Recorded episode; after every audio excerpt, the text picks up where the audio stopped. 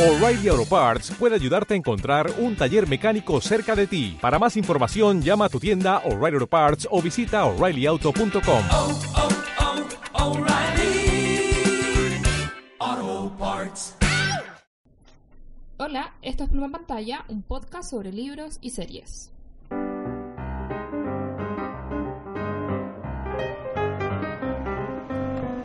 Hola, soy Dani y acabo de terminar de leer La Odisea.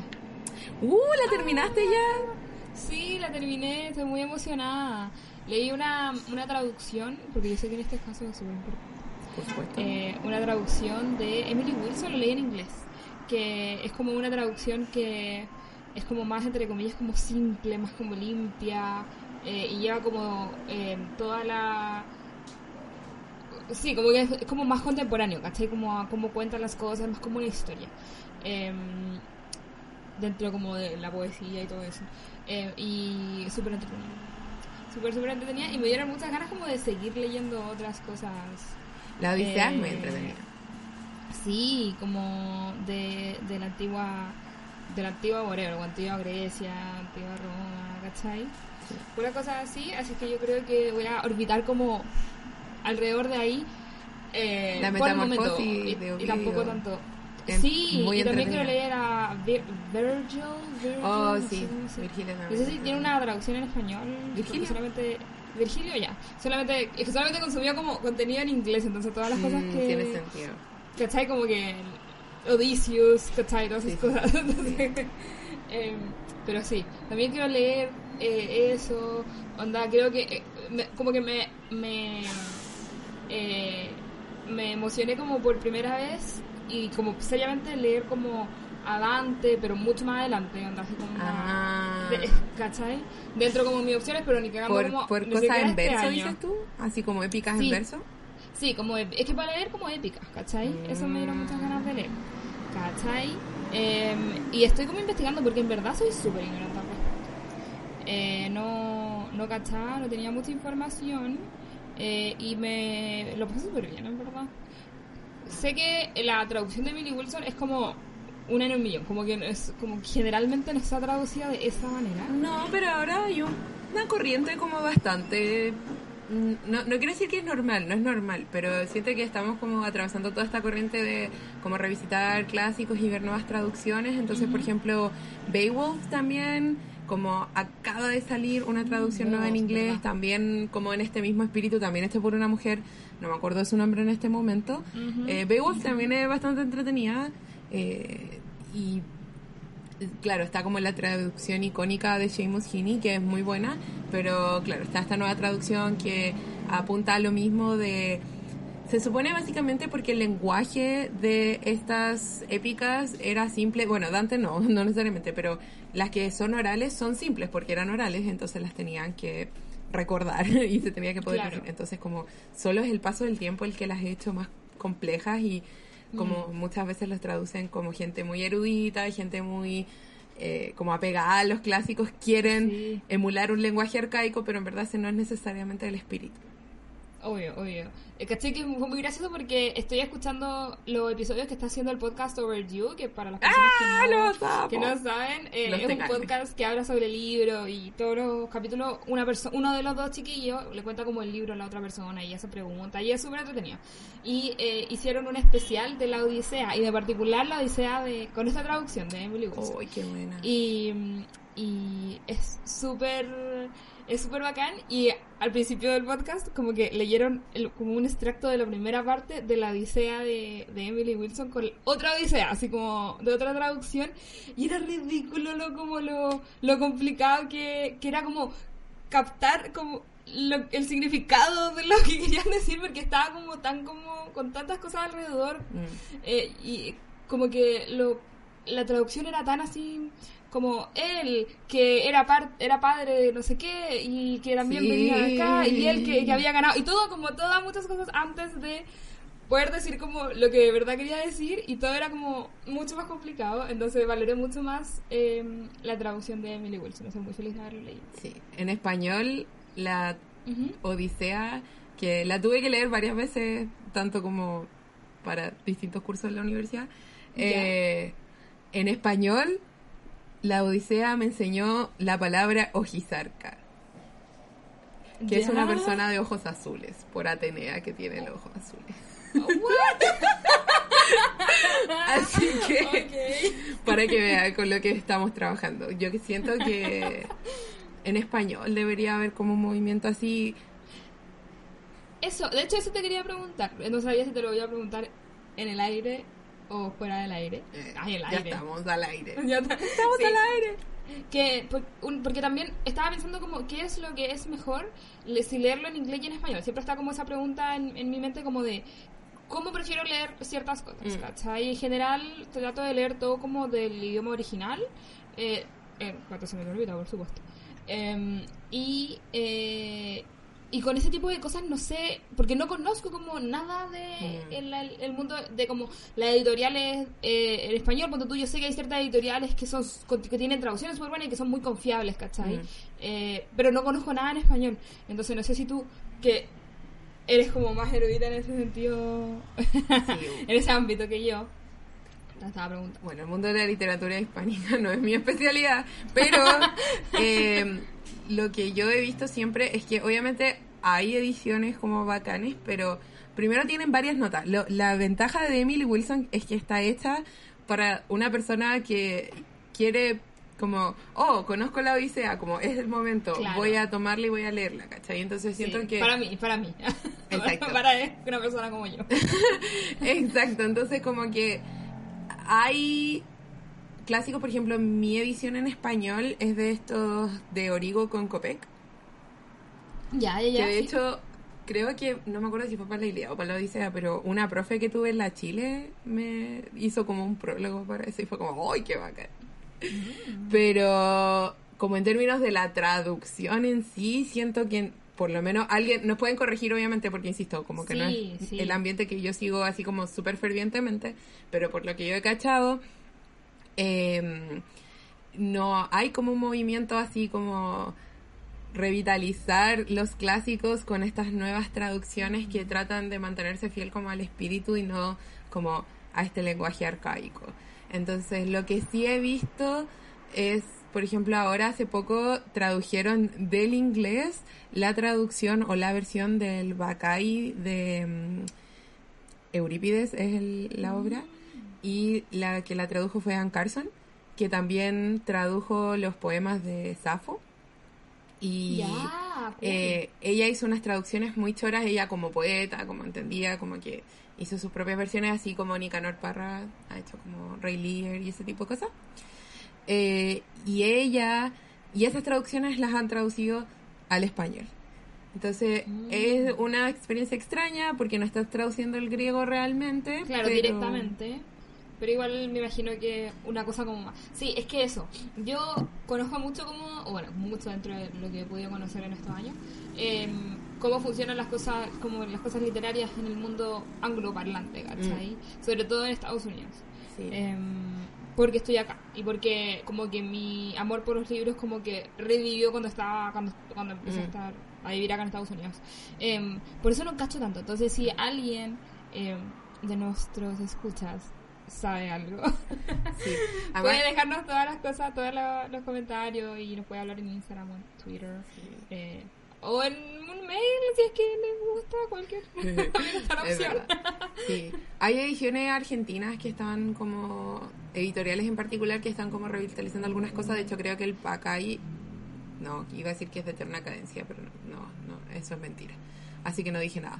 Pero, por ejemplo, el- yo creo que uno de los problemas grandes es que siento que primero son cosas españolas, entonces son caras de obtener. ¿Cachai? Es como, por ejemplo, leer una traducción de em, Dante, quizá obviamente sea mejor leerla en español, Claro, porque, porque- es más Mm. eh, apegado al idioma y de hecho, bueno, yo no tengo en español, pero es una persona que puede leer en ambos idiomas y tener que gastar, no sé, vos, tal cantidad de dinero en un libro caro importado de España versus como un libro barato en inglés que en verdad cuesta como una fracción, igual es como con los libros japoneses pasa mucho, ¿cachai? Como la, la literatura japonesa en, en Chile es demasiado cara. y en inglés es demasiado barata. Entonces, Sí, como- y está en todos lados, además. Además. Está todo este boom de la literatura japonesa. Exacto, entonces siento que está ahí y también siento que hay como una mm, un poco de suspiro, bueno, esta es nuestra audiencia, son- es una audiencia erudita que quiere cosas como con notas de página y las nuevas ediciones que tienen a salir Ah, son como sí. nuevos estudios, nuevas notas de página, nuevo prólogo, que no digo que esté mal, pero si estás apuntando a un público general, ¿cachai? Es como, mm, en cambio, en el mundo penguin básicamente... Sí, que es como el mundo anglo, Penguin es el Disney de, la, de las editoriales. Sí. Em, De hecho me encanta porque en BoJack Horseman hay, eh, hay una persona, un gallo que como que hace contratos de libros. Ya. y está como en decadencia, siempre está en la, siempre se- como que está en la caca y toda la cuestión y es un pingüino y es como que Ah. qué buena. Hoy tengo que ver, tengo que seguir viendo Bojack. Bueno, pero en cambio es al revés, como que acá están como saquemos nuevas ediciones bonitas y como hechas por escritores, muchas veces traducciones como las nuevas traducciones de, de clásicos franceses hechos por em, por eh, Lydia Davis o incluso de los clásicos rusos, por ejemplo, eh, Alma Books que es de Pac Macmillan y no sé si es de Penguin, pero bueno, el punto es que también ellos tienen como Probablemente, probablemente. traductores probablemente. Ellos tienen traductor y es como esta nueva traducción que es como más acercable, más fácil y no tiene tantas notas de página, ¿cachai? Es como todo lo contrario.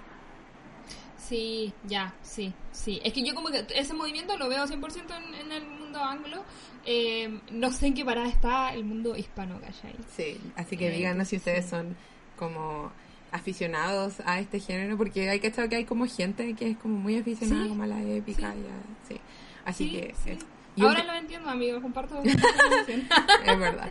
Yo creo que hubo unas clases por ahí que como que me chuparon el amor por ese género, pero quiero volver. Y quiero leer eh, El paraíso perdido de Milton. Ese no necesita traducción, pero, o sea, en inglés, pero Claro. pero dicen que es muy entretenido porque es como Satanás que lo expulsan del, del paraíso. Y eh, bueno. Dicen, Que entrete, que entrete. Bueno, quiero, quiero mucho leer todas estas cosas. Qué emoción, qué emoción. pues sí. Hemos estado hablando por 12 minutos. Excelente. Amiga. Bueno, pero ¿Qué espero que estén tal leyendo? disfrutando. Yo soy Roxy y estoy leyendo un libro que se llama El ruido eterno de Ya. Alex Ross. Esta es la segunda vez que menciono Ah, este libro en este sí. podcast. Mm. Porque la primera vez fue porque estaba leyendo un libro de eh, artículos de él que se llama Listen to This. Ese no está traducido al español. Este sí. De hecho, la primera vez que lo tuve en mis manos, casi me lo compré en español, pero después dije no, porque nuevamente el precio y todo me lo compré de segunda mano eh, en inglés y por fin llegó. De hecho, en ese capítulo, que fue hace cuántos meses, who knows, Fue hace mucho se tiempo, supone que venía, para- venía viajando el libro. Y Correos por fin me lo entregó este sábado y lo empecé a leer y estoy tan feliz. Ah, me imagino que- que lo estás amando, cuéntame. Lo estoy amando, sí. Es eh, literal una historia de la música clásica en el siglo XX, pero como que... O sea, es que todavía no llego a la parte... Leí el prólogo y en el prólogo habla de que como incidentalmente igual va a mencionar como algunas bandas, ¿cachai? Como, como que no hace esa línea tan... tan... como gruesa entre como lo que es como música clásica versus no, porque además como la concepción que tenemos ahora de la música clásica es algo que se genera mayormente en el siglo XX, ¿cachai? Con la creación de la radio, con como la difusión de los sonidos, de como las canciones folk como a otro nivel, ¿cachai? El Entiendo. invento de la música popular como la conocemos ahora como el pop, ¿cachai? Claro. Y, y antes, de hecho, todo Eso- lo eso que no era como en la, en la música clásica era pop. Claro, en la masificación de la música, como que todo el mundo tuviera acceso a eso. Yes. Me imagino que hace que la música clásica como que se sienta cada vez más, más como Claro. lejana, ¿no? Claro, y además porque la música clásica antes era la música. ¿cachai? El- Claro. El, periodo clásico era un periodo del de Mozart, pero el resto de la que ahora consideramos música clásica era como música de otro periodo, pero era música porque era lo que la gente que tenía plata para tener un piano en la casa, ¿cachai? O tenía como la versión antigua de una guitarra, ¿cachai? O un bandolín o lo que fuera, como que tenían si tenían la plata o si no la anotaban en los conciertos y sabían leer música o de oído y tocaban en su casa. Entonces no era Claro. como... Por- Poniendo claro, la música era mucho más inaccesible como para todas las personas. Claro. pero al mismo tiempo la gente interactuaba con la música de forma más directa, las que tenían acceso, Mm. porque era como no podían necesariamente ir a tocar a una parte, entonces tenían que ellos hacer la música en su casa y aprendían a cantar cuando eran chicos, sobre todo era como una de las formas de educación que está, tenían disponible las mujeres. Por Sí, ejemplo, en Jane. Austen eh, Mm. siempre está como, ay, tóquenos una pieza, ay. como- Sí, como en las fiestas, siempre era como una persona, ay, va a tocar una cosa, y sí, sí, me acuerdo, me acuerdo. Exacto. Entonces es como el, por eso el siglo XX es tan interesante, bueno, en muchos aspectos, pero en este aspecto también en particular. Eh, así que en la introducción habla de eso y que cuando sea relevante como que no, no se va como a- no va a evitar hablar como de otro género, así que estoy muy emocionada, pero ahora recién estamos como en el cambio de siglo, entonces estamos viendo como el final del periodo romántico, eh, que tiene que ver como con los alemanes versus los franceses y es muy interesante. Y además que salen como algunos de mis compositores favoritos como Debussy, entonces estoy muy emocionada y otros que no me gustan tanto. Así que es, es muy bacán. Como cuando Ya, tirando shade acá aquí. bueno es verdad es como a gente que ha estado muerta por más de 100 años pero igual pero no, no, no, pero es que el, el tema es que la gente que le gusta es como muy apasionada por esas cosas, entonces es como hoy el tipo ahí, ¿cachai? Entonces- Ah, ya, entiendo, entiendo, abanderadísimo. Exacto, aba- eh, exacto, es abanderamiento. Bueno, pero mi impresión en general sobre el libro es que está súper bien escrito, igual que los artículos. La pero si bien siento que estuvo nominado, creo, como al, no sé si al Pulitzer o al National Book Award. Oh, si bien wow. siento que es accesible dentro de todo, no siento que sea tan para público en general, de la misma forma que creo que Listen to This le puede gustar a cualquier persona que le guste cualquier tipo de música. ¿Cachai? Por lo menos lo que llevo ahora, si bien igual como que pseudo explica algunos términos musicales, igual de repente hay cosas que es como, ok, esto es teoría musical. ¿Cachai? Mm, ya, entiendo, entiendo. Y también siento que es mucho más como que te tira, así como esto es lo que estaba pasando en el mundo musical y siento que si no te interesa, eh, entonces no, no le vas a encontrar como gran sentido. En cambio, en su colección de artículos, como son de, de temas muy variados y también son como más redonditos, y el por la naturaleza del género también, como que tienen un punto, ¿cachai? Un punto que va más allá de la situación en sí. En cambio, esto es más como historia, ¿cachai? Entiendo, entiendo. ¿Cómo se llamaba el, el... El ruido eterno.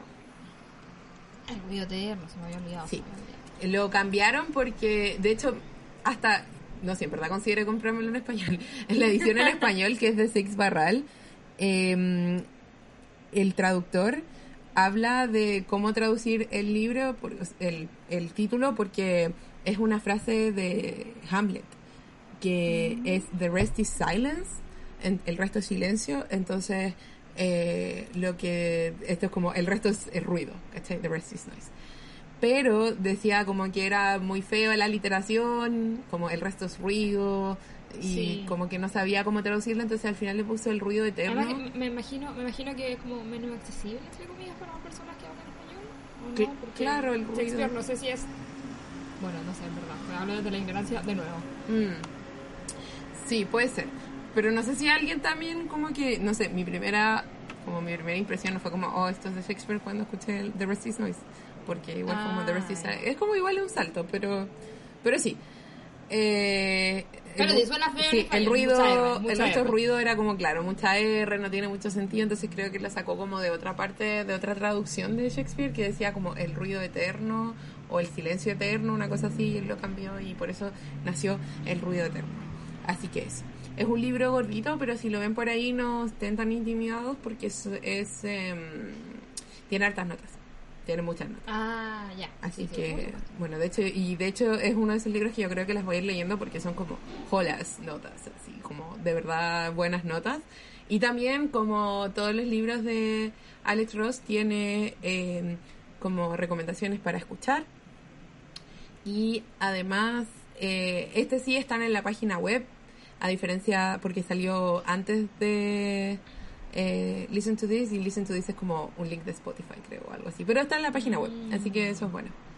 Sí, Esa es la que estoy leyendo. Estoy muy feliz. Uh, Sí, al fin. Siento que la espera fue eterna. Bueno, sí, sí que te puedo decir. Pues sí. Así que no tengo ningún buen em, como forma de pasar a lo que vamos a hablar hoy, así que solo dale. Solamente empezamos. Sí. Empezamos con nuestra esta sección de, del podcast. En este Nuestra episodio- sección. Esta- el podcast. Estas secciones, que son diferentes secciones. Es verdad, es verdad.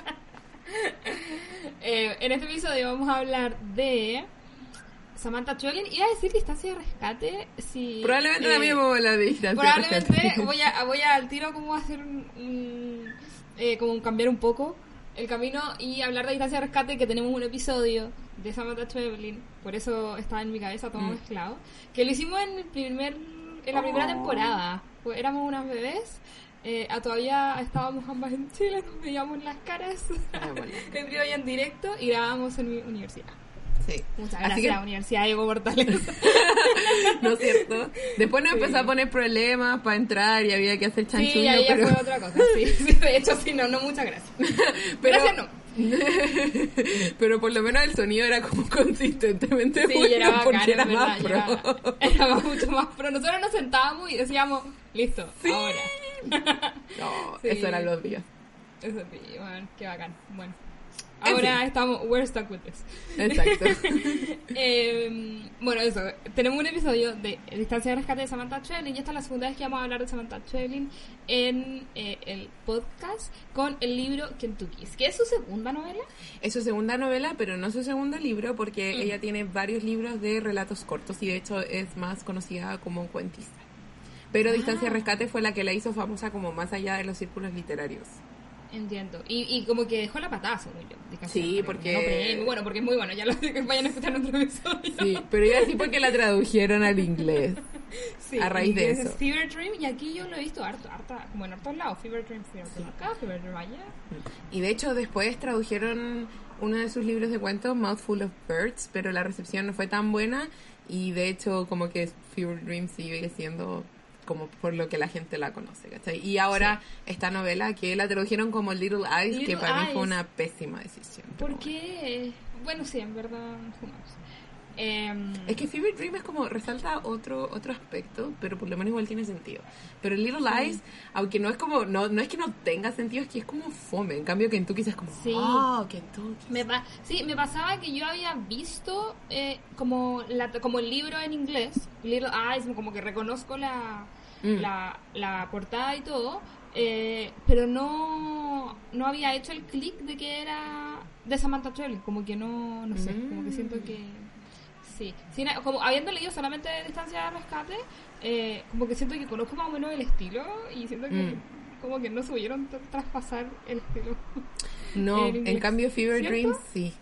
¿Cierto? La portada, sí. Y Mouthful of Birds, no me acuerdo la portada, pero también. Pero es parecida, según yo, a Sí. Como que es del estilo. Sí, aquí como que fueron, como que quisieron ir como por el aspecto futurista y no... mm. Sí, sí. Es que tal vez, tal vez como porque eh, esta novela en particular es, es como un poco de otro estilo. Eh, Sí, pues. Puede ser, puede ser. No sé, Bueno. yo creo que creaba como falta de expectativa. Y por eso mucha gente. Bueno, vamos a, ent- vamos a entrar en la recepción Sí, después de eso. Sí. Bueno, Kentucky, Samantha Traveling, ¿de qué se trata? Ya, es una novela eh, contada en viñetas de, de distintos puntos de vista. Estoy segura que vamos a comentar los distintos puntos de vista. Eh, pero básicamente es un mundo que es igual al nuestro, indeterminado de qué punto del futuro es este, pero hay un producto que son unos peluches slash robots que se llaman Kentuckys y que en la traducción en inglés también los dejaron como Kentuckys, entonces no entiendo por qué carajo no lo pusieron Kentucky, pero bueno, Tal vez porque es me- medio difícil de pronunciar. pero eso es parte del encanto. Kentuckys. No sé, me gusta Kentuckys. cuando han dicho, porque cuando hablan de, ya, muy entre paréntesis, cuando la gente que reseña este libro en inglés lo tiene que decir, tiene que hablar de los Kentuckys, los aparatos, y me gusta cómo lo dicen, es chistoso. Sí, Bueno. sí, es verdad. Además que tampoco es como que para nosotros sea una palabra súper... eh, Exacto, como porque una que palabra relación con inventada. ella, como que es una Yeah. cosa- No me Es dice una nada, cosa inventada, no literal. nada. En nuestro Twitter y Instagram pusimos como la historia de cómo se le había ocurrido el nombre y todo eso. Bueno, en fin. Eh, son estos eh, peluches de forma extraña en, de distintos animales, todos son diferentes, tienen ruedas y tienen dos cámaras en los ojos y se conectan. Al principio no sabemos cómo, así que no voy a hacer, pero se conectan con personas, de verdad. Entonces, algunas personas tienen Kentuckys y otras personas son Kentuckys, pero las personas no se conocen, es completamente al azar, no son walkie-talkies. Y una persona que es un Kentucky puede tener un Kentucky también, pero es otro. Y nuevamente la conexión Claro. es al azar, como no, no se puede necesariamente forzar la que si... No son walkie-talkies, básicamente. Sí, claro, y no se crea una, una conversación dentro del en Kentucky. Es una persona que mira a otra persona a través de un Kentucky. Exacto, pero en sí mismo puede ser en cualquier parte del mundo y el Kentucky, el aparato escucha, entonces y le ponen subtítulos a la persona. Entonces el idioma no es una barrera en ese sentido, solamente con la persona de él o la ama, ama, porque ese es el término que usan. Sí, sí, sí. sí. Es medio complicado, pero eh, eh, pero como Sí. que una vez que uno lo entiende, como que hace mucho sentido. Exacto, y ¿Cierto? además que el punto es que sea complicado, como que tampoco te lo explican. Sí, es verdad, es verdad, es verdad. Eh, bueno, claramente yo siento que es como muy alegoría a las redes sociales y cómo nos comunicamos a través de las redes sociales hoy en día. Pues ¿sí? sí. Pues sí. Eh, y es una cosa que es muy explícita, ¿cierto? Sí. como que eh, en, el, en, la, en la parte de atrás, en el blur, eh, habla mucho así como de las tecnologías de hoy en día y como eso es una alegoría a, a, a nuestra relación con la tecnología y Mm. nuestra relación como interhumana a través de las redes sociales, claro. Sí. O sea, yo ni siquiera a este punto no lo llamaría una alegoría, es simplemente como un tipo de tecnología y como qué pasa con este, es como, bueno, después vamos a las impresiones, pero es como una situación llevada al extremo, ¿cachai? Es como este Sí. tipo de tecnología dentro de las redes sociales, porque tampoco es que no existan las redes sociales en este sistema, ¿cachai? Entonces, Sí, es verdad. es no, verdad, no es como, sí, yo, o sea, puede que en, en la parte de atrás diga que es una alegoría, no me acuerdo, si te creo, pero yo no lo consideraría así como una alegoría, como simplemente es como es. Sí, pero es que yo siento que el, el punto del libro igual es como eh, poder ver las diferentes como, como qué es lo que pasa con este tipo de tecnología, como en las redes sociales, eh, y cosa que se pone muy a la par con las redes sociales, es como poniéndonos en un contexto extraño, ¿cachai? En un contexto donde como yo jamás tendría un peluche que me mirara todo el tiempo, ¿cachai? Pero Sí, sí, tenemos un celular con cámara todo el día, ¿cachai? A eso me refiero, como que... Sí. puede, puede, ¿cachai? Sí. Pero eso, siento que es como las redes sociales llevadas como al extremo. Al extremo, sí, es verdad. es Bueno, verdad. pero antes de ponernos a comentar eso como en detalle, porque es básicamente la esencia del libro y es muy fascinante, ¿qué te pareció el libro? Eh, ¿Lo leíste en español?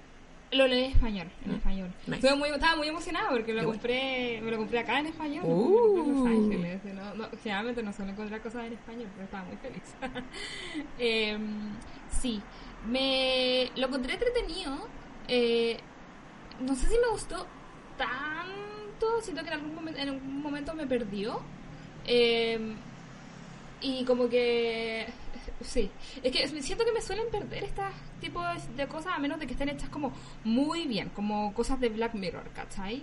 hay cosas siento que de Black Mirror que siento que están hechas muy bien entonces como que me mantienen todo el tiempo pero em, no sé si me encantó tanto el libro em, eh, mientras lo estaba leyendo estaba pensando que me hubiera gustado como mejo- como hubiera preferido otra estructura del libro pero al final igual entendí como lo que estaban tratando de hacer y como el viaje que estaban tratando como de Mm. mostrar ¿cachai?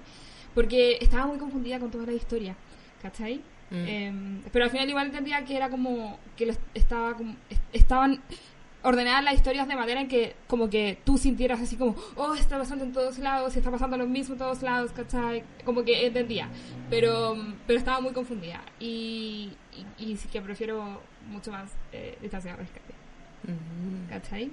¿qué te pareció?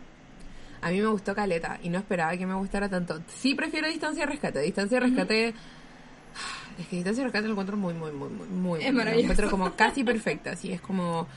eh, es demasiado redondito. Es más corto también. Es casi como un cuento extendido, ¿cachai? Eh, en cambio esto es como ya más largo. Siento que tiene como uno too many, ¿cachai? Como hay, hay una historia en particular que es la del tipo que vende como las conexiones y esa cuestión. ah ya Que esa se la hubiese sacado. No me. Ya. Como que siento que era muy innecesaria y no me aportó nada, salvo. Como que siento que lo que hace que. eh, es como mostrar una situación como que es. La ventaja o la ayuda que podían tener los Kentucky, siento que podría Mm. haber estado mejor. O sea, en Sí. ese sentido siento que es menos redondito. Pero este libro ha obtenido como críticas muy mezcladas y eso puse yo cuando subí el- la foto al Instagram.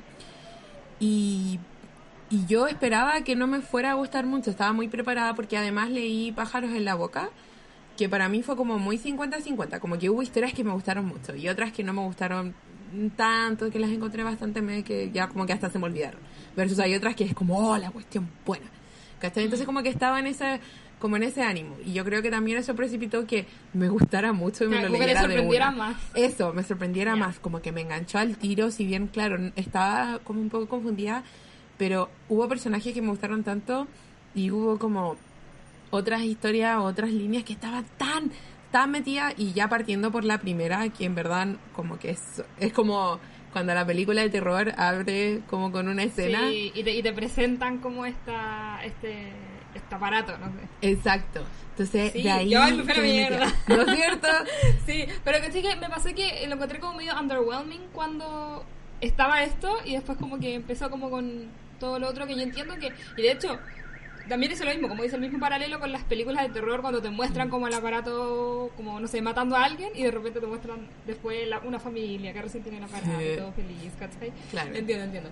Eh, sí, pero lo encontré medio underwhelming. Pero la primera parte estuvo muy buena. Sí, no, a mí me engancha el tiro y me gustó, me gustó harto. Pero siento, hay, hay una cosa, como antes de disecar los temas, que, que siento porque mucha gente lo critica.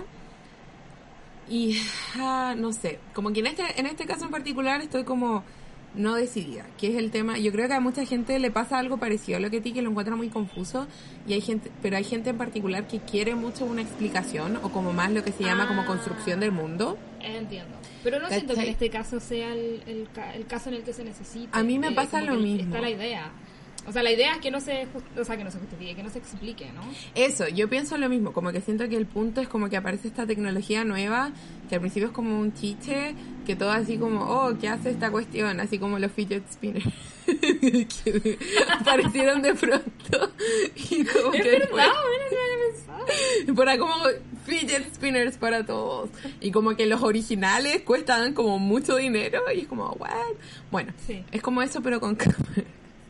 Entonces siento que claro, como que el mundo en general es como nuestro mundo, solo que Sí. tiene esta, Y, esta y- tecnología. y siento que, de hecho, siento que esa parte a mí me gustó cómo estaba hecha y que me gustó que no lo hubieran explicado, porque al final del día es cómo funciona la tecnología y las redes sociales hoy en día, ¿cachai? Onda, cuando recién estuvo Facebook, cuando recién eh, eh, pero YouTube, qué sé yo, nadie estaba como, nadie estaba haciendo una investigación de que eso, que esto le va a causar al mundo, ¿cachai?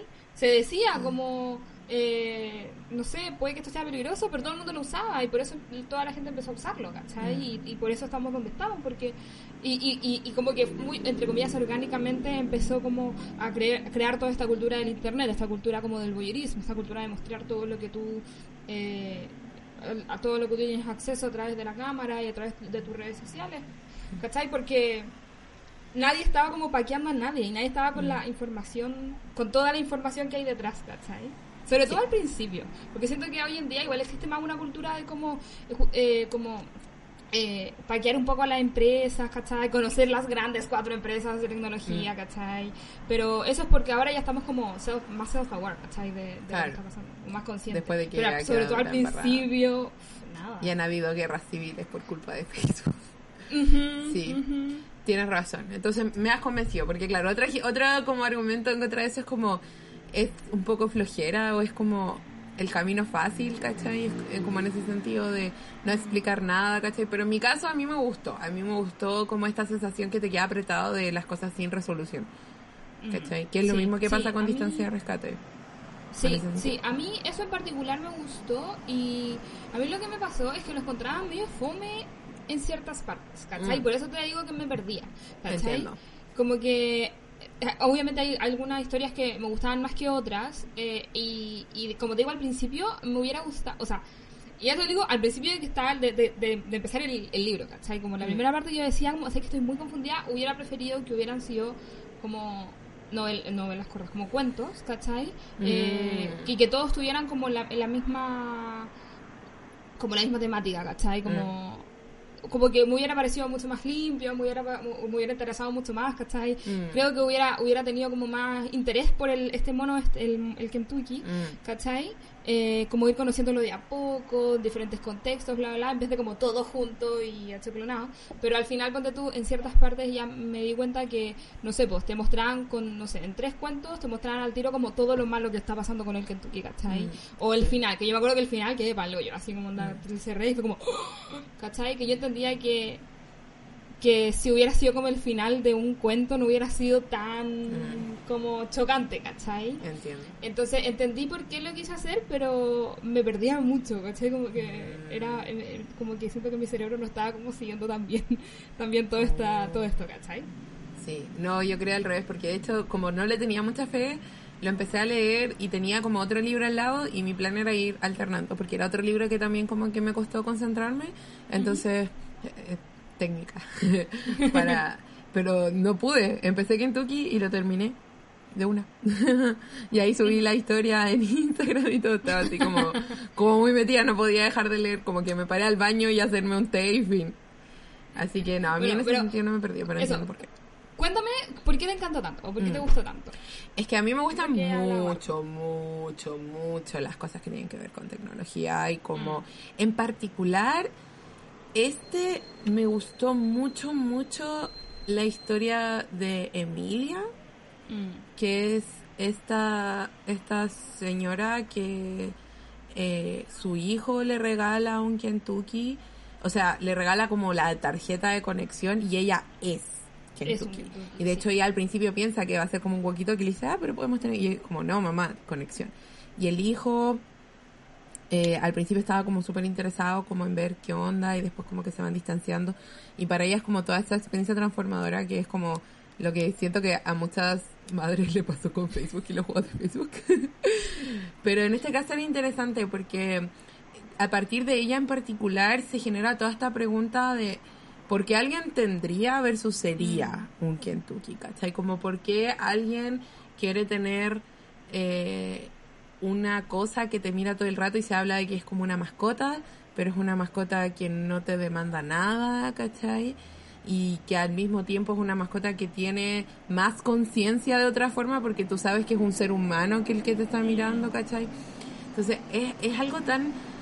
En una parte es como, ¿quién querría tener un Kentucky? Pero tú sabes que si alguien sacara algo así, como que la gente lo compraría al tiro y habrían como chorro mil unboxings y vlogs en YouTube.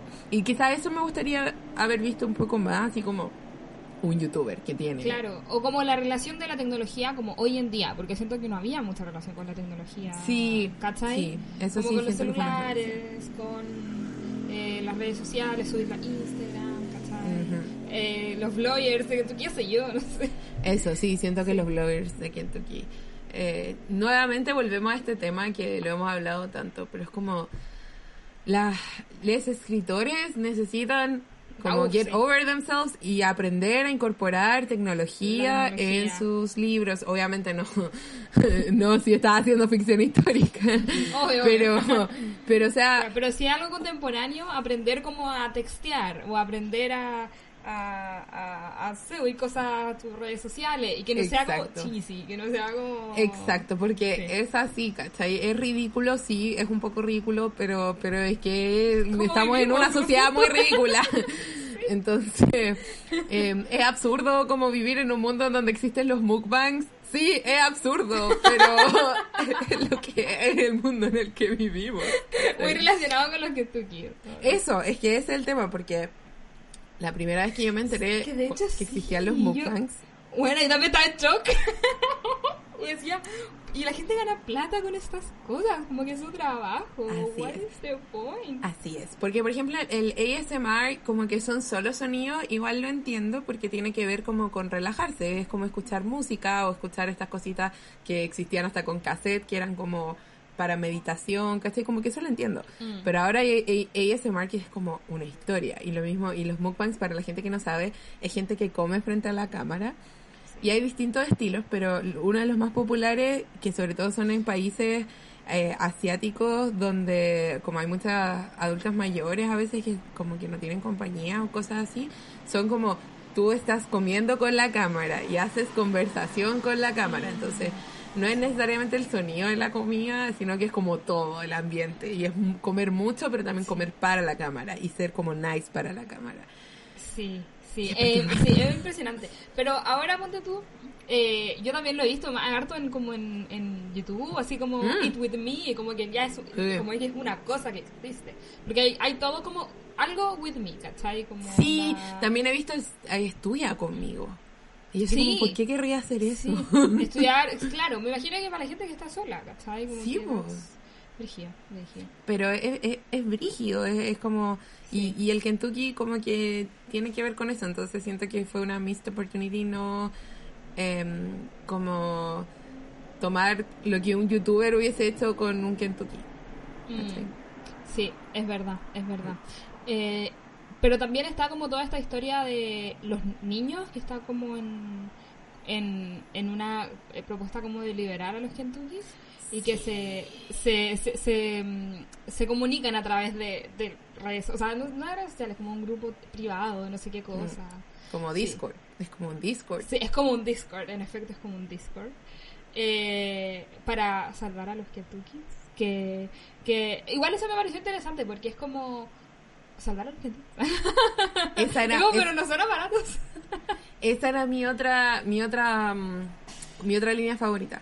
Porque tiene que ver con esto de, claro, lo que es ser Kentucky, ¿cachai? Sí. Porque es como, estás ahí, supuestamente tú, te, tú puedes ir y seguir haciendo tu vida, ¿cachai? Pero tiene un componente de, de adicción, como todas las redes sociales, Mm. de querer estar ahí viendo lo que está pasando, ¿cachai? Claro. Y claro, en el caso de esto fue como, libera a los Kentuckys porque así pueden pasar, pasear y todo, y es como, tú te das cuenta que podrías como juntar dinero y viajar a ese lugar Mm. y ir como ser humano a ese lugar, pero no, es que tiene que ser como un Kentucky. Y es como el nivel emocional es.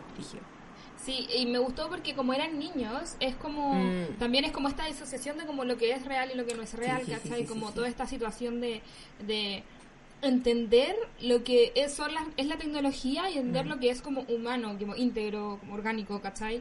Em, que encontré súper interesante, ¿cachai? Porque al final del día, según yo, todas las personas que estaban en este como Discord eh, eran niños, ¿cachai? Era como, era una cosa más como, Mm. o por lo menos eso lo entendí yo, que eran como personas eh, más jóvenes o personas que no tenían como la autonomía de poder salir solos, ¿cachai? Como que... Oh, ¿cachai? buen Entonces, punto, sí, no lo había se- pensado. se- se- como que enten- entiendo como que ponte tú me imagino que hoy en día también las redes sociales para ciertas personas que están viviendo ciertas situaciones más bien encerrados como que Mm. las redes sociales deben ser un escape de, de, de toda esta la realidad que no les gusta ¿cachai? Yo creo que desde siempre, si lo piensas como Fotolog, MySpace. sí por supuesto por supuesto, por supuesto. Pero sí, o sea, las redes sociales en general, sí, porque eh, es, es- es toda esta dicotomía de que, por un lado, como que es- lo más natural en la vida es el deseo de conexión humana, ¿cachai? Pero Mm. con las redes sociales eh, es como exteriorizar y crear como un tercer espacio que es al- eres como tú, pero al mismo tiempo es un espacio, ¿cachai? Es- Mm. eh, tiene esta dualidad, es como un perfil, un avatar tuyo, pero también es como, no sé, puedes decir que tu Facebook o tu Instagram o tu Tumblr o lo que sea es como tu pieza, ¿cachai? Y como Mm, tú dejando mensajes, eres el avatar. Entonces es muy interesante y llevarlo al extremo donde hay cierto nivel de intimidad, pero no porque es este aparato y tú no sabes quién está al otro lado, que obviamente es lo mismo que pasa con muchas redes sociales y le puede pasar. Eh, pero acá no te puede responder el avatar, pero sí se puede mover, eh, muestran como, no sé, sustitutos de muévete atrás eh, si es que dices sí, si dices no. Entonces, claro esa paradoja de buscar conexión, pero encontrar todos estos sustitutos a la conexión humana, Mm. que lo hacen más fácil. Porque la conexión humana es difícil. es verdad es verdad y es un talento claro, Eh, claro. Entonces, como, ¿por qué necesitas como comer con alguien en vez de... Bueno, primero en vez de poder comer solo, pero imagina, imaginemos como que estás todo el tiempo solo, ¿cachai? Entonces, como, ¿por qué en vez de buscar como gente con quien comer, por a veces motivo, tienes que buscar como esta, esta, estas personas. Y Mm. obviamente hay, hay casos extremos, puede decir como quizás esta persona como que en verdad vive sola, aislada, quizá en dónde, pero al mismo tiempo como cómo llegó a esa situación, ¿cachai? Es verdad, Entonces, es verdad. Sí. Es, es brigio, es, es, es Sí, muy... toda esta situación, sí, como de. Y, y, y esta como necesidad que hoy en día tenemos, siento yo, de estar como ocupados, escuchando a alguien, siempre con Mm. algo. ¿Cachai? Estaba pensando que yo ponte tú. Cuando hago cosas de la casa, cocino, qué sé yo, estoy escuchando podcasts, ¿cachai? Y, y los podcasts también es como un cierto tipo de Sí, como una persona que está hablando de cosas que me interesan, que yo no me puedo comunicar, ¿cachai? Eh, pero estoy ahí escuchando, súper metida y me caen bien. Y yo las personas que, que los, escucho los podcasts me siento muy cercano a mi corazón. sí. ¿cachai? Ahí yo de Entonces, repente le respondo a los podcasts. sí, como no, no de realidad, pero es como, oh, sí, buen punto, porque es una persona que verbaliza pensamientos, entonces es como, oh, Sí, obvio, Eh, entonces, claro, como que... Eh, los- como llevando como toda esta idea que nos presentan los Kentuckys a la realidad, Mm. como que no es tan descabellado. ¿cachai? No, no. Impresionante. Eso, eso ese punto, sí. Eh, es demasiado rígido. La forma en que, por ejemplo, Emilia empieza a querer como a su ama, entre comillas, y la, y la piensa como ama, y la protege como, como si fuera una mascota. Es, es- Sí. es- es como en verdad es como ser una mascota.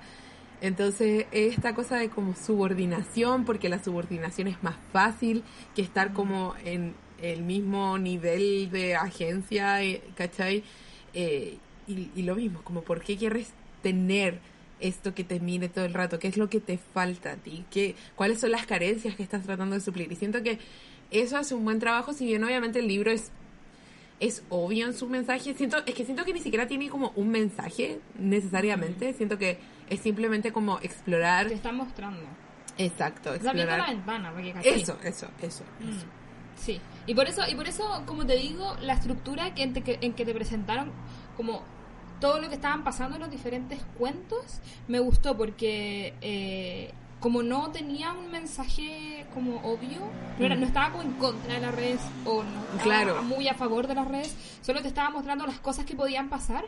Tú sabes las cosas que pueden pasar, ¿cachai? Exacto. Onda, yo estaba esperando en cualquier momento que hubiera un- algo, algo relacionado al acoso, algo relacionado a la pedofilia, ¿cachai? Eh, mientras estaba leyendo y cuando pasó, yo estaba así como, como que hecha bolsa, ¿cachai? Porque pasó todo al mismo tiempo y por eso como que valoro Mm.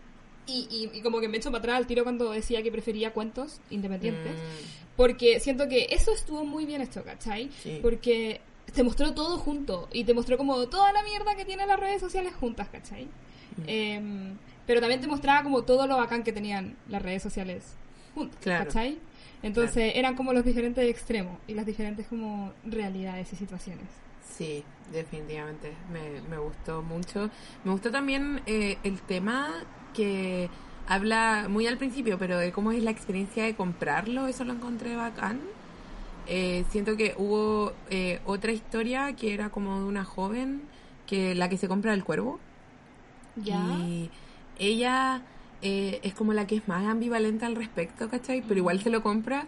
Eso es interesante, es como es, esta idea de, de como no perderse algo y, y de consumismo que habla sobre como que las cajas eran muy bonitas, que cada Kentucky era único y eso eh, me pareció súper interesante. Ella también es la que hace la analogía de que, ok, ella lo va a tratar como una mascota y eso nomás, y siento que también Sí. tiene que ver eso con las personas que ocupamos redes sociales, pero también como que tratamos de establecer cierto límite y como dónde está, porque igual entregamos mucho más de lo que deberíamos quizá, pero mientras tengamos como la ilusión de control, ¿cachai? Es, es una cosa así bien, bien brígida.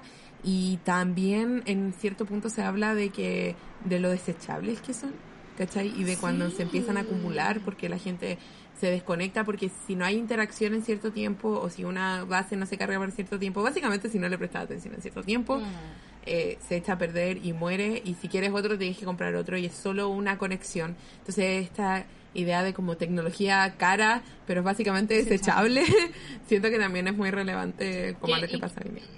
Claro, y que es como commentary, como dicen, de, Mm. de las cosas que de, de, de las aparatos tecnológicos que tenemos ahora que duran dos años y, Mm. y uno sabe que duran dos años y existe, y es un concepto que existe y, y- y que al momento de, de- de fabricarlo es así, ¿cachai? Exacto. Y que de hecho podrían hacerlo más durable. Y es una elección no hacerlo. Y que para mí eso es tortura. Porque Y que a mí me nosotros carga. estamos, y, Sí, estamos, y nosotros estamos, ya bueno, ya será. Siempre, sí.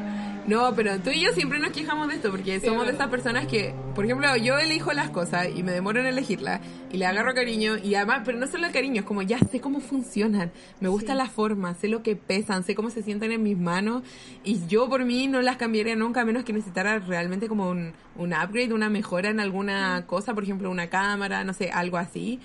Pero mi celular ya está empezando así como a fallar brillo, así como no quiero tener que comprarme otro celular, no quiero. Sí, sí, Es es, que esta sociedad consumista, Sí, capitalista. ¿no es cierto? De- de la obligación. Entonces, el hecho de que sea una elección es, es brigio, como una decisión de- del mercado. Y no hay nada realmente que puedas hacer porque, a menos que puedas fabricar tu propia computadora, que es- no sé. Es verdad, es verdad. Entonces, bueno, respecto a eso, siento que fue interesante porque nuevamente no se siente como algo súper... Es que no es que no sea obvio porque es algo tan cotidiano, siento para uno, pero no es un Mm. mensaje, ¿cachai? No es como propaganda o no, no está hecho como, como con ese fin. Es solo como lo que tú dijiste, una ventana. Entonces siento que eso es un gran plus. Y contrarresto también, o, o sirve en, en la estructura de viñetas. Eh, siento que si hubiese sido como un mundo, así como una narrativa convencional, hubiese sonado mucho más eh, como, eh, no sé, como, como tradicional o propagandístico, ¿cachai? Sí, sí, 100%. Porque, sobre todo porque estarían, estaría como con- en con- o sea, construyendo un universo como donde Mm. solamente existen los Kentuckys, ¿cachai? O sea, como solamente para los Kentuckys, no sé si me explico, Claro, ¿cachai? En cambio sí. aquí lo que te hacía era como que te, te ponían los Kentuckys de la nada y está y tú aceptabas, ¿cachai? Es exacto, exacto. Entonces es como este mundo, pero aparecieron los Kentuckys. Como ahí la gente lo está comprando y lo está empezando a usar y así pasa y estas son las cosas que han pasado. Me, me recuerda mucho a la película Hair, Oh, sí, sí. sí, con Joaquín Phoenix y eh, Scarlett Johansson. Johansson, sí. Y de Spike Jonze, hay que no sé cómo Sí. se pronuncia su Yo, apellido, yo he pero escuchado él- Jones nomás. Con Jones música de. Arcade Fire. Ah, no sabía, qué bacán. ¿Mm? Probablemente no los conocía en ese entonces. Me gusta, me gusta. Voy a, voy a, voy a ir a revisar. No sabía. me gusta, me Amo gusta mucho esa película. Sí, sí, lo sé. Me acuerdo que tú en particular como que estabas así muy como metida con Es que película. son todos los temas que me gustan y visualmente y sonoramente me gustan como que todo come. También tiene Amy Adams y amo a Amy Adams. ¿Tiene Amy Adams? ¿Sí? Uy, no me acordaba. Sé que Es la amiga. Ay, ¿En serio? Sí, pero tiene, pero la tiene como cita. Oh, no me acuerdo de eso, espera. Sí. ah, qué chistoso. Eh, como que quiero verla en... Oh, ¿verdad? Ya viste de eso, no me acordaba. ya, vamos a tener que ver de nuevo esa película. Vamos a tener que ver. Sí, pero, pero ah, eh, confirmé y la estoy viendo ahora Amy Adams como la amiga. Es que a mí ya, me gustaba mucho Amy Adams en ese entonces, Mm. entonces como que me fijé y fue como... ¡oh! Pero sí, es que, es que amo mucho esa película porque es- estos temas nuevamente explorados Mm. y me gusta la resolución y todo. Y si no la han visto, vayan a verla. Sí. eh, no sé si tienes algo más en tus notas, amiga, tú que tomas notas, Eh, eh, que sí, quieras conversar, ver. porque siento que hemos como que... Sí. Si bien hemos hablado mucho, hemos estado medio all over the place, como que no hay mucha estructura. Es verdad, es verdad. Ah, eh, oh, sí, una cosa súper, eh, súper pequeña, pero me pareció... y también tengo otra nota ya. Pero no, todo lo otro que hemos hablado lo anoté como mucho más ordenado, pero, pero es básicamente lo que tenía que ver como con el control versus otorgar liberación, control, la lo de la liberación Kentucky, que ya lo vimos. Eh, ah, el tema del anonimato, como ser anónimo en la vida de otro, eso también me pareció interesante. Interesante, muy interesante. Mm. Y eh, bueno, pero lo que sí me pareció eh, que no hemos mencionado mucho, que tú medio mencionaste que esto está pasando en todas partes, es ese aspecto de la globalización. Sí. ¿Cachai? Eso siento que es como muy relevante hoy en día, que por ejemplo puedes ir a una tienda en cualquier parte del mundo a comprarte el mismo Android, el mismo Mac, ¿cachai? Mm. Eh, el mismo iPhone y, y es, es, es brígido eso y también siento que eso es, es muy realista, que lo haya salvado con el tema de los subtítulos, siento que, que funcionó muy bien, ¿cachai? Sí, sí, de hecho, sí, como que ni siquiera lo pensé mucho el tema de la globalización porque me pareció muy natural, Sí, ¿no es cierto? ¿cierto? Sí. Pero, pero eso es, es bacán porque siento que es difícil lograrlo, sobre todo cuando. como las pequeñas pistas, porque igual se siente un poco como pasa todo frente a un computador y estás todo como en un. en una habitación presuntamente que no sabes muy bien cómo son las habitaciones, ¿cachai? No, no es un libro que tenga como un sentido del lugar, ¿cachai? No es como, por ejemplo, Distancia de Rescate, que tú te imaginas al tiro. Está tan em, como enganchado en como el aspecto rural, ¿cachai? De, de este pueblo, las afueras, ¿cachai? Todo, todo eso tiene como, es central a la historia. En cambio acá lo central es como en estos espacios que puede ser una pieza en cualquier parte del mundo y son todas como iguales, no valen la pena ni describirlas, ¿cachai? Es como eso un poco. Me- No lo había, no lo había pensado, pero me gustó. Sí, me pareció muy interesante también. Sí, como que es- es- es- en este espacio, como que de hecho me imagino así como se, me veo yo ahora en la cámara así como una persona frente al computador y la luz y todo alrededor negro, porque en verdad no me imagino como que se, en un punto se describe como un poquito un departamento, pero es todo en relación al movimiento que tiene el Kentucky, ¿cachai? Nada más. Sí, es verdad, es verdad. Porque con la tecnología, como que todo nos ha homogeneizado un poco. Sí, Porque todos tenemos una relación muy parecida con la tecnología, donde sea que estemos en el mundo. Y aparte tenemos los mismos aparatos. Porque, Exacto. nuevamente, son las cuatro más grandes empresas, son las cuatro empresas tecnológicas que mandan en todo lo que está en todo lo que está pasando. Y bueno, te, Exacto. te trata concepto que yo sé que está como que a ti te aburrí un poco con el fascismo. El Ah, fascismo de sí, Silicon no, Valley. pero no, sí, es terrible. No, es algo en lo que pienso mucho. El Yo también, no, no, yo no puedo. Bueno, para las personas que no saben, el fascismo de Silicon Valley, eh, eh, que es eh, en inglés Silicon Valley Fascism, que eh, es este concepto de que las empresas tecnológicas están haciendo cosas que están cambiando el mundo y es fascismo porque nadie le está, o sea, no le están preguntando a nadie y es una cosa que radicalmente cambia la, manera en que nosotros nos relacionamos, la manera en que nosotros eh, consumimos diferentes cosas, eh, está, nos están haciendo más adictos, nos está haciendo más dependiente de, de la tecnología y no es una cosa democrática, no es una cosa que Mm. a, la, a la gente le están preguntando como ustedes quieren esto, no, solamente crean necesidades y nosotros como ovejitas estamos solamente eh, como as- siguiendo la- la- las nuevas eh, la- las nuevas eh, cosas tecnológicas que están apareciendo Eh, y por eso se llama fascismo y Silicon Valley porque Silicon Valley Ejemplo, por ejemplo, hoy en día nadie puede ir a la universidad sin tener un computador. No Ajá. puede. Y, O, claro, o acceso por último a un computador. Pero si no lo tienes en tu casa de cualquier forma, estás en una desventaja. Y eso se reconoce ahora cuando nos cambiamos como a clases online todo el mundo. Las universidades tuvieron que regalar computadores para los que no lo tenían porque en verdad sí. Era imposible no realizar clases, sobre todo ahora, ¿cachai? Y tienes que tener una como dirección Sí. de internet y tienes que saber usar los recursos, ¿cachai?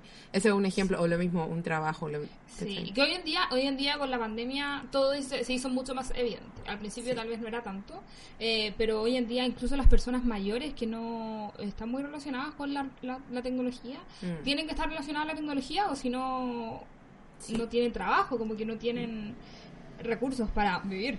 Entonces, eh, sí, yo también pienso constantemente en eso. es un, es un- es un miedo. Sí, definitivamente. Y nuevamente entendemos que no todo el mundo, que hay excepciones, que hay gente que no tiene acceso ni a internet, ¿cachai? No estamos hablando de que eso no exista.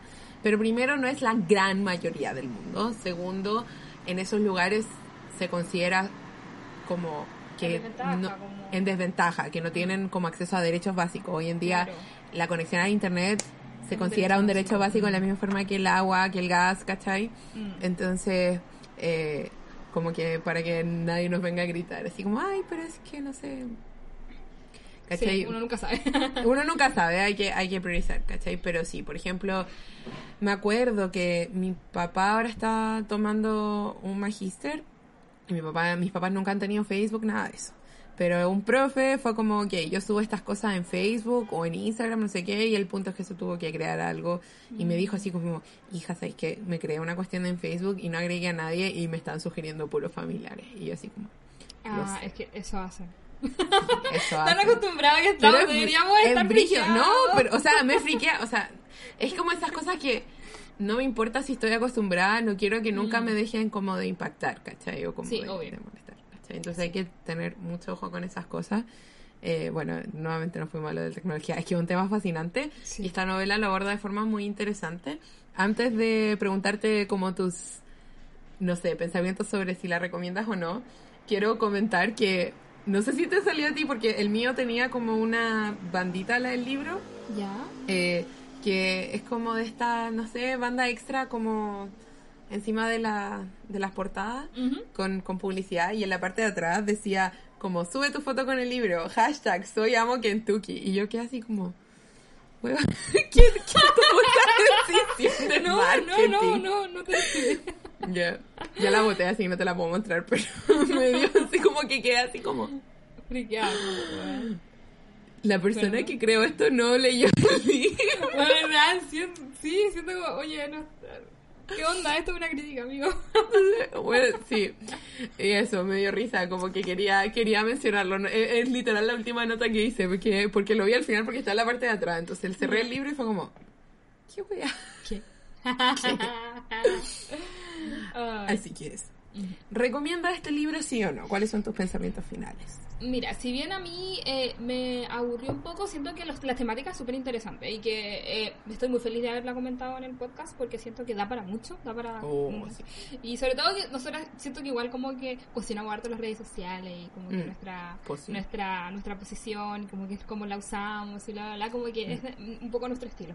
Em, entonces, eh, encuentro muy interesante, tiene puntos muy interesantes y siento que eh, el tema de la tecnología siempre va a ser interesante si ya la tenemos alrededor y, y nos afecta como seres humanos y, y si nos afecta eh, hay que cuestionarlo. Eh, entonces, siento que es, eh, eh, la recomiendo, la recomiendo para las personas que quieran como hacerse esas preguntas, ¿cachai? Eh, y que estén interesadas como en analizar la tecnología que nos rodea y cómo nosotros nos relacionamos con la tecnología.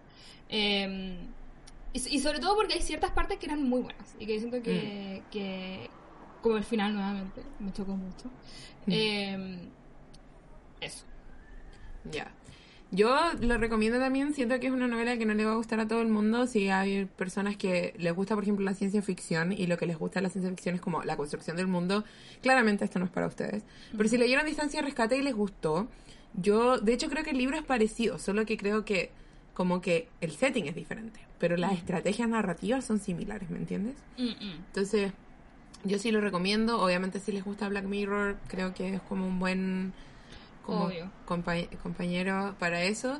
Eh, quiero recomendar también el libro Los cuerpos del verano de, quiero decir, Mario o Martín Castagnetti.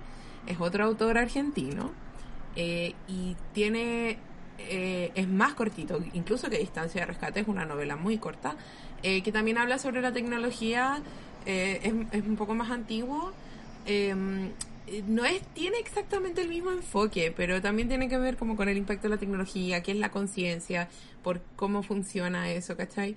Eh, son dos libros que, que en verdad yo recomiendo mucho. Encuentro que son, si necesitan explicaciones para todo en su literatura no les va a gustar, pero si les gusta como esta cosa como de, de tener, de no estar seguros qué está pasando, yo lo recomiendo. A mí me gustó harto y, y creo que lo voy a releer, de hecho. No ahora ya, pero en algún Claro, momento. Como que, sí, como que quedé con ganas de leerlo de nuevo, de absorberlo más. Si bien no es perfecto, siento que le sacaría esa línea em, de, de como la persona que comercializa lo hubiese hecho diferente y le hubiese puesto a un youtuber. Em, en sí siento que es muy bueno y hubo otras líneas que me gustaron mucho, siento que el desarrollo fue bacán y sí, yo lo recomiendo harto. Y siento que es interesante, da para da pa pensar, como tú dices. Sí, sí, es verdad, es verdad. Qué bueno, qué bueno. Aquí terminamos eh, Yes. episodio eh, dedicado a Kentucky's. Como siempre, lo de siempre, amigos. empieza. Empieza nuestra. Ya, síganos en redes sociales, arroba pluma pantalla, en Twitter y en Instagram. Subimos datitos, que es lo mejor, también subimos lo que vamos a estar leyendo. Y cuando nos acordamos, a veces subimos historias, sobre todo yo. Eh, Sí, eh, la, Roxy, la Roxy está encargada del, del Instagram. Sí, así que vayan a hablar, a mí me gusta harto. Eh, con Kentucky nos dejaron dos comentarios en la foto. Y yo así como, "Uh". Así que sigan interactuando con nosotras también. Hay gente que siempre nos comenta también, así que Ay, sí, muchas es gracias. bacán. Nos tenemos en el corazón. Sí, saluda a la persona que como que nos entendió caleta con la reseña de Murakami. Sí, fue como oh, sentido de, de hermandad ahí brígido. Sí, Así que real. sigan respondiéndonos porque nos ponemos muy felices y de hecho lo comentaba el profesor así como, ¿viste el comentario? Así que si ven o leen algo que mencionamos eh, o porque se lo recordamos nosotras, lo que sea, eh, etiquétanos especialmente en historia, en donde sea, pero especialmente en historias para que sí la podamos compartir e interactuar y ser amiguis. Eso. Sí. Se viene en algún momento nuestra página web. Sí, estamos, estamos lento pero seguro, como dice. Lento pero Lento seguro. pero seguro. sí. Sí. Eh, Y- Recuerden suscribirse, eh, dejarnos cinco estrellas, comentarios donde se pueda, en iVoox y en Apple Podcast, sé que se puede. Eh, recomendarnos con sus amigos y sus familiares. Eh, eso, ¿cierto? ¿De qué El vamos a estar hablando la próxima semana? La próxima semana... Sí, weón, vamos a estar hablando de la primera parte, o sea, los nueve primeros episodios, de Sudamerican Rockets, la serie chilena. Estamos muy Yes. emocionadas porque eh, empieza oficialmente eh, eh, como esta, esta parte como chilena que, que de como Sí. contenido chileno que le dejamos a todas las temporadas porque nos gusta mucho ver cosas chilenas. Y hay mucho, Sí. hay mucho, ver y leer cosas chilenas. estamos muy Sí. Entonces yo también estoy emocionada porque como que siempre había querido ver la serie entera y por algún motivo como que no la vi. Mm. Así, o sea, como que vi, había, había visto partes, pero no la vi, vi, ¿cachai? Obvio. Entonces estoy como muy emocionada por verla y comentarla contigo y está en YouTube. Así que vayan a verla porque está en YouTube. O sea, no hay excusas para no verla y son solo los primeros nueve capítulos que vamos a estar comentando y son de una hora. Así que es como ver, no sé, tres películas largas. Eh, lo pueden esparcir a lo largo del día, ¿cachai? Muchas Y más encima opciones. como, como es YouTube, es que YouTube es lo más fácil como de ver, entonces... Bacán, bacán, bacán, bacán. Así que eso, nos escuchamos la próxima semana. Nos escuchamos, bye. Bye.